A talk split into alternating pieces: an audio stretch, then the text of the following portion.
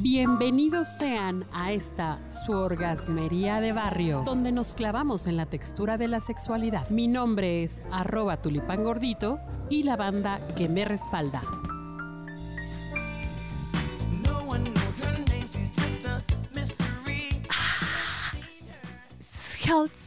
Oigan, ¿se acuerdan seguramente de una, pues, una publicidad que había por ahí de los años 90, ¿no?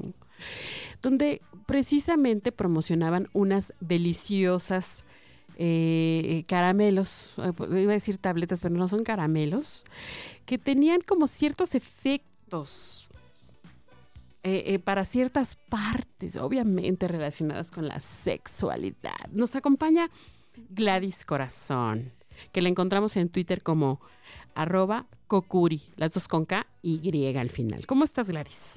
Hola, muy contenta de estar aquí. Gracias por la invitación. Ay, qué sexy. y vamos a hablar de algo. ¿Se acuerdan de las trompadas?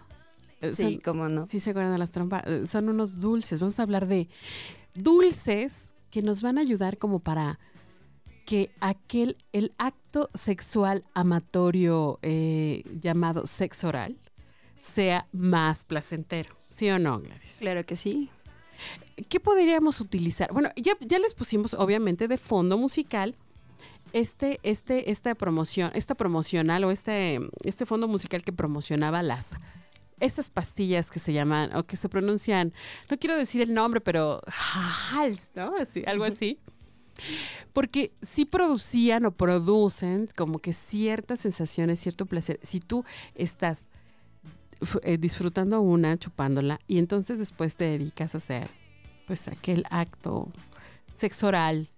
Después te bajas lentamente a ciertas partes del hombre, ya viril, y empiezas a, como si fuera una rica y deliciosa paleta, pero con una holza adentro. Dios mío.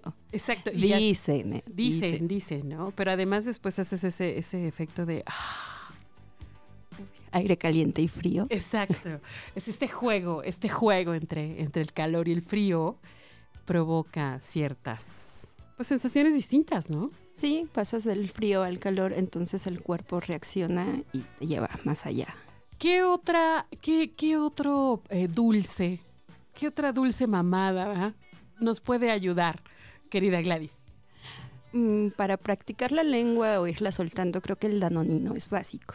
Ah, ahora el lamer el danonino sin, sin ayuda de una cucharita y terminarlo y dejarlo bien limpiecito, imagínate qué puede hacer esa persona con esa lengua. O sea, que se te suelte la lengua es lo que tú estás tratando de, ayudarnos. Exacto. El danonino es una buena estrategia.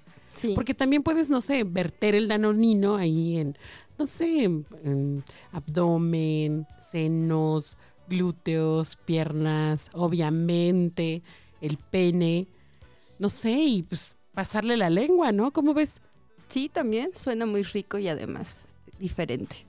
Igual lo puedes meter como a congelar, Y frío, Frío, imagínate. se me ocurre, claro. Mientras lo pones, sabe rico, dulce. Ay, ay, me está dando mucho calor, oigan, este podcast.